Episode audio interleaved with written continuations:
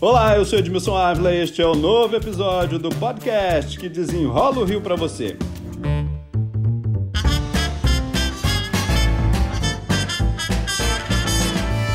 O primeiro caso da variante Omicron no Rio de Janeiro foi confirmado no dia 20 de dezembro. Em pouco tempo, tudo mudou. Quem desenrola esse novo cenário da pandemia aqui no Rio é o secretário municipal de saúde, Daniel Soranza, a quem eu já agradeço pela participação. Secretário, na abertura aqui eu comecei falando de um novo cenário, mas eu acho que a gente pode falar de dois cenários, né? Um cenário de vacinados e um cenário de não vacinados. Vamos explicar isso? Exatamente, Edmilson.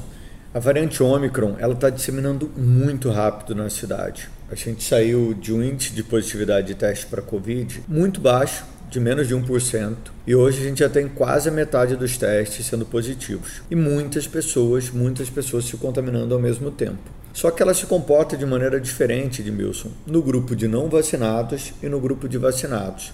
As pessoas que tomaram vacina têm muito menos chance de terem sintomas graves e se internarem pela variante Omicron. As pessoas não vacinadas, elas estão ocupando os leitos e sendo internadas. Só nesse domingo, a gente internou 11 pacientes que não tinham tomado nenhuma vacina, zero doses, e dois pacientes que tinham tomado somente uma dose da vacina. É desesperador a gente ver uma pessoa não vacinada adoecendo gravemente e sendo internada num leito de CTI por falta de vacina. O perfil de, de vacinados, de não vacinados hoje, ou com vacinação incompleta, corresponde a 93% dos pacientes internados nas nossas unidades. Eu sei que é muito, que é pouco tempo, né? A gente está falando aí de um primeiro caso confirmado no dia 20 de dezembro e agora em pouco tempo com essa mudança. Mas o que vocês já notaram do grau de inflamação eh, de cada paciente? Assim, o não vacinado, ele tem comprometimento no pulmão e o vacinado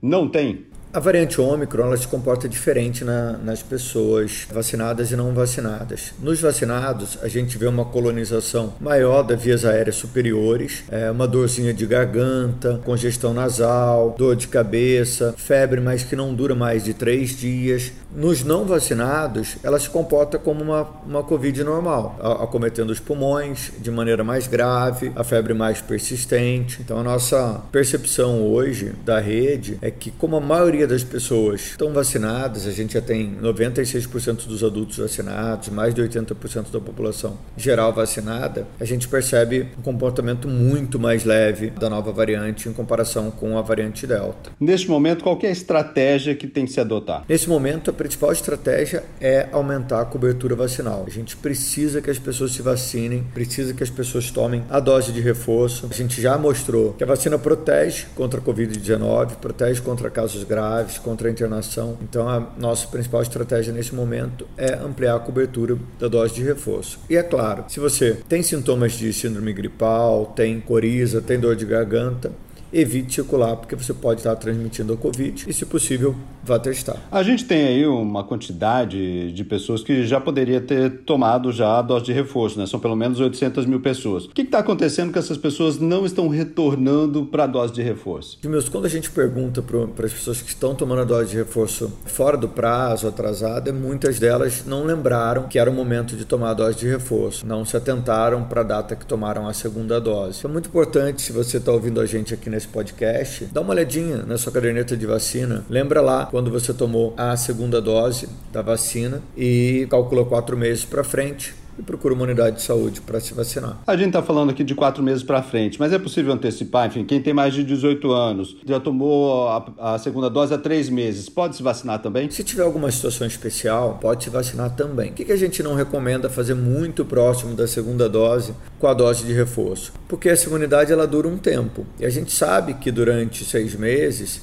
ainda tem uma boa imunidade para as pessoas com menos de, de 50 anos. Para as pessoas com mais de 50 anos é importante que elas se vacinem o quanto antes. Mas quem tem menos de 50 anos pode esperar um pouquinho mais para ganhar um pouco mais de tempo de imunização no período para frente. Então você ainda está protegido, pode ganhar a imunização um período para frente, que pode ser que na quarta dose tenha que tomar num período muito curto, se você é, tomar num período muito curto entre a segunda e a terceira dose. Mas claro, se você tem uma situação especial, vai viajar para outro país ou vai viajar para algum local que não tem vacina, ou se você vai estar em contato com pessoa mais idosa que tem mais risco de ficar doente gravemente, aí você, claro, pode solicitar antecipação numa unidade de saúde só explicar o seu motivo, que a unidade vai estar preparada para fazer a sua vacina. Na verdade, é uma conta, então, né? É, a gente tem imunização maior até seis meses e depois começa a cair. Então, é por isso que se vacina aos quatro meses, porque ela ainda leva um tempo para melhorar a, a imunização. É isso, é uma conta. Exatamente, é uma conta, é um gráfico que a gente vê uma distribuição normal. Ela chega no pico no 14 dia após vacina e depois vem caindo ao longo do tempo. Essa queda, essa diminuição da imunidade imunidade vem acontecendo. Quando você toma dose de reforço, você aumenta e potencializa essa imunidade, mas depois ela vem caindo de novo. Então, se você aproximar muito as doses uma das outras, você vai perder tempo de proteção um pouco mais à frente.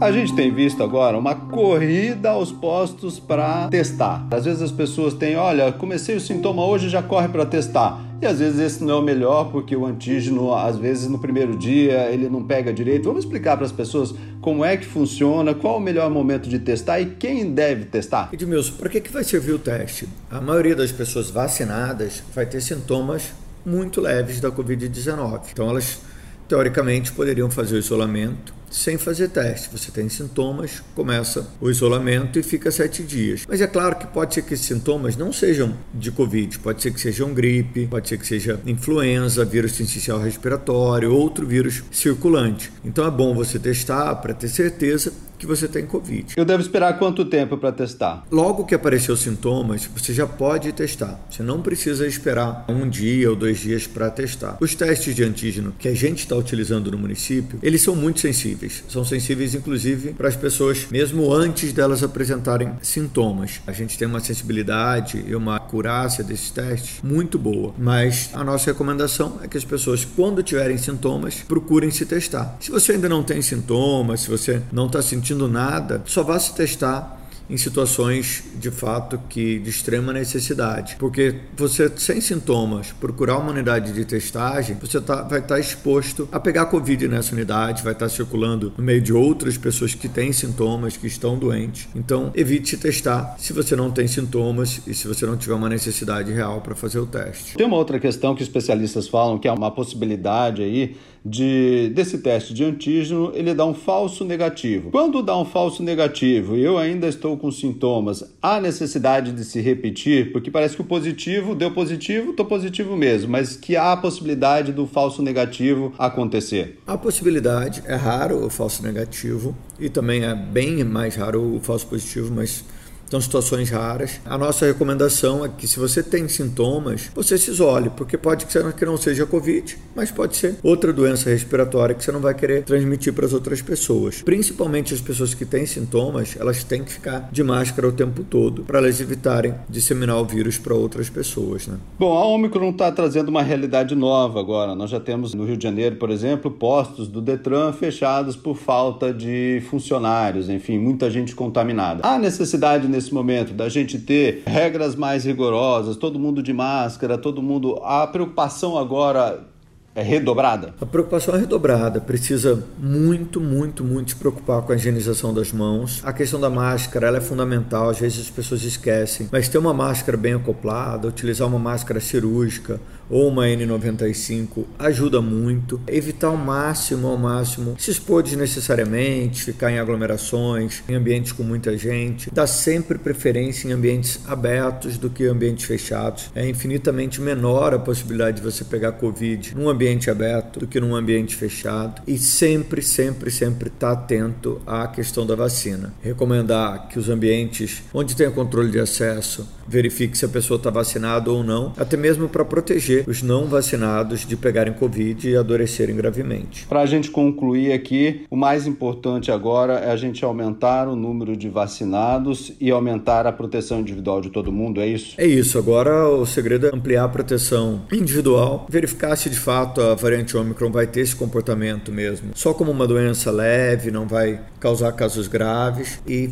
dar muita atenção agora às ações de prevenção para evitar a disseminação do vírus. Para quem não tomou a terceira dose, a segunda dose, a primeira dose, vacinar, vacinar, vacinar. Exatamente, Edmilson. E super obrigado aí por vocês ajudarem nessa comunicação tão importante para a sociedade, que é estimular a vacinação. Este podcast teve edição e sonoplastia de Gabriel Mosch. E eu, Edmilson Ávila, toda semana desenrola um assunto aqui para você. Até o próximo.